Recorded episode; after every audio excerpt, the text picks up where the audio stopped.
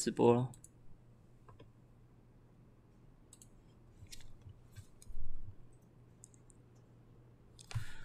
各位听众朋友，大家好，欢迎收听今天四月二十七日的元大旗新闻。首先带各位看到美股盘后的部分哦。那昨天美股的一个超级财报周开跑，那不过还是受到全球疫情持续增温，像是印度的单日确诊人数再刷一个新高，那土耳其也是宣布全面封锁。那美国的部分受到耐久材数据不佳的影响之下，那压抑道琼指数在昨天呈现下跌，那小幅下跌零点一八 percent。那不过比较好在 S M P 五百是上涨零点二 percent，道琼也是纳斯达克指数也是上涨零点八七 percent，那费半是上涨一点六七 percent 哦。那以科技五大天王来看的话，是呈现亚马逊的领涨，在昨天上涨了超过两 percent。那像是苹果、脸书跟阿发贝跟微软的部分，基本上是呈现小小涨而已。那比较强势着着重在像是费半成分股，昨天来看多数呈现收高。那最有强势像是印材、美光、AMD 跟高通的部分，都有一到两 percent 的一个涨幅的一个呈现。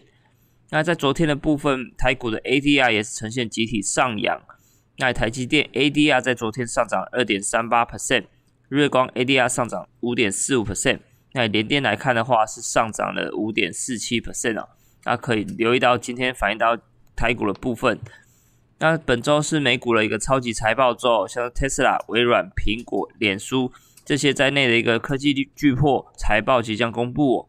那 S M P 五百指标的成分股企业当中，到目前为止大概有一百二十四家已经公布了最新财报。那其中有八十五点五 percent 的一个企业获利。是超过于市场化接的一个预期。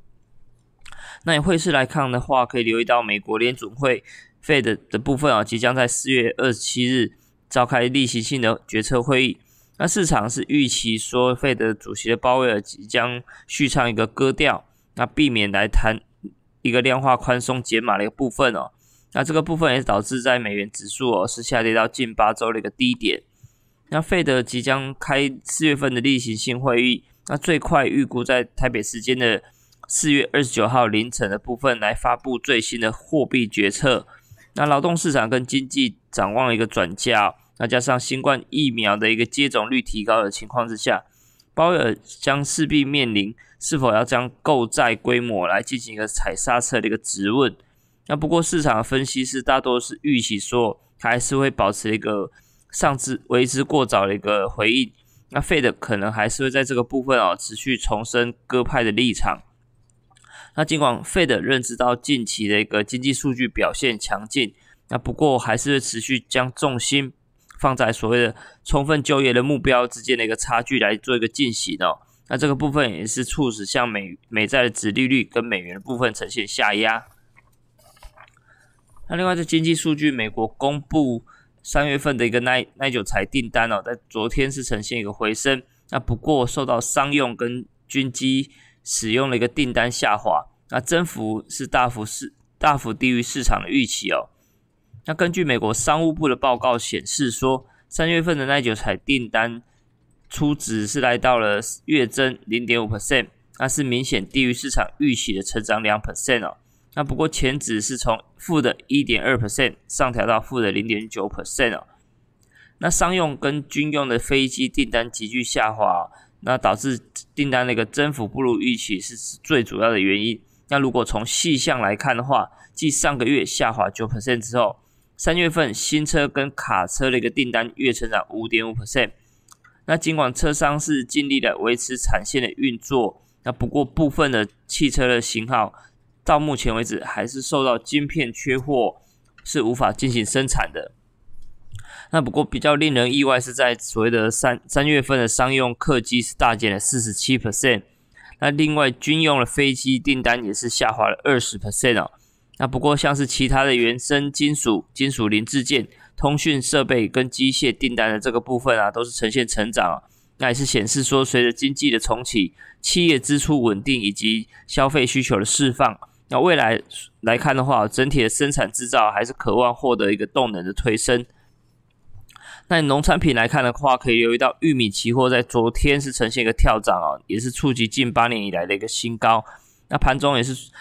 触发到芝加哥期货交易所的一个交交易暂停，那以七月份玉米期货合约结算价来看啊，昨天就上涨二十五美分，就是以涨停来做收。那同时看到小麦期货也是呈现一个比较明显上涨，最主要就是受到巴西跟美国的供应担忧的影响哦。那其中在巴西的部分，就是因为天气的干旱。那另外近期也有不少机构是下调对巴西的玉米产量预估。那另外一方面，在美国的部分哦，主要是受到西中西部的一个冷风过境。导致降雨跟降雪哦，那也是阻碍作物的种植进度。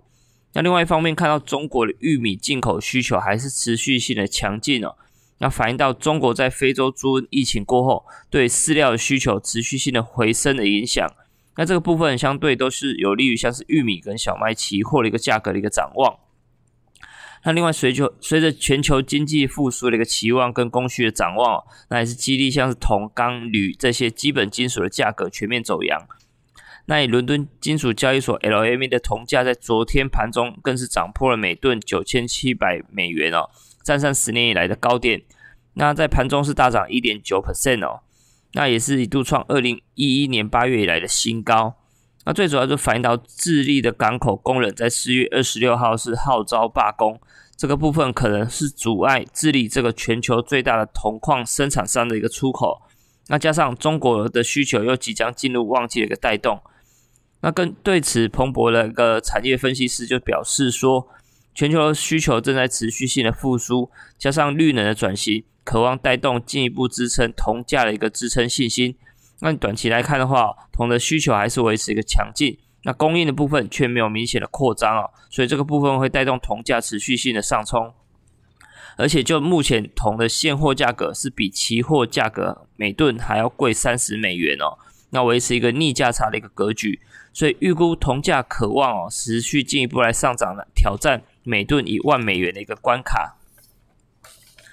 那国内部分。来看到，在台股受惠美股大涨的情况之下，加上外资遭到嘎空空手的一个回补，以及台新台币的大幅升值，那像是海运的一个价格上涨，这些主要的利多因素推升之下，那在昨天的部分，像是台积电、联电跟联发科的加持哦，那台股在昨天是呈现一个开高走高，并且收在一个历史新高的一万七千五百七十二点。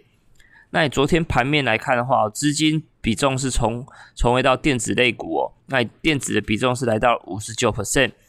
那并且可能报价不断上涨的航运类股来联手推升市场的一个热度。那以台币来看的话，早盘强升哦。那以台股来看的话，中场就是上涨两百七十二点来做收。那成交量来说的话，也是扩增到四百四千七百三十三亿元。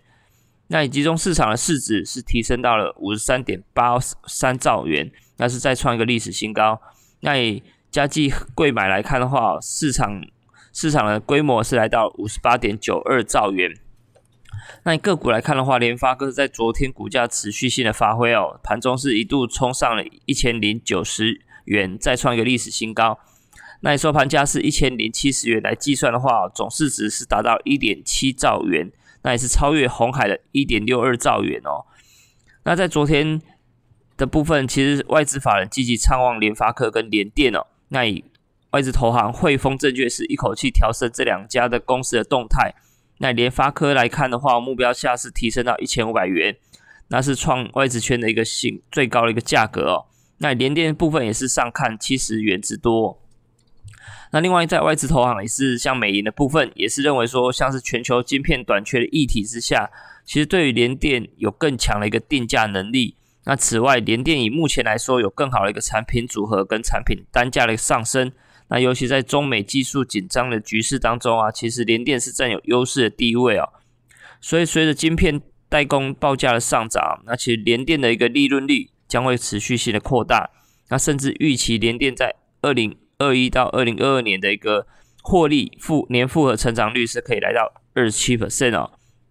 那由于留意到联电在四月二十八号，也就是明天即将召开法说会哦，所以像是美银跟汇丰证券就在法说会的前夕出具一个比较正面的报告，带动联电期货在昨天持续性的一个强势走高，呈现开高走高的格局，中场并且上涨超过九 percent。那或许投资人就可以在这个部分哦多加琢磨有关于联电的一个个股期货。那以上就是今天为你会诊的元大旗新闻，我们明天再见。